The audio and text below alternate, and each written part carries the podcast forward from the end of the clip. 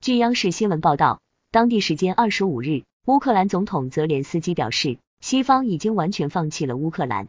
泽连斯基说已向二十七个欧洲国家领导人询问乌克兰是否能加入北约但均未得到答复。此外泽连斯基还表示乌克兰不害怕与俄罗斯进行包括保障乌克兰的安全和乌克兰中立地位等问题的谈判毕竟乌克兰还不是北约国家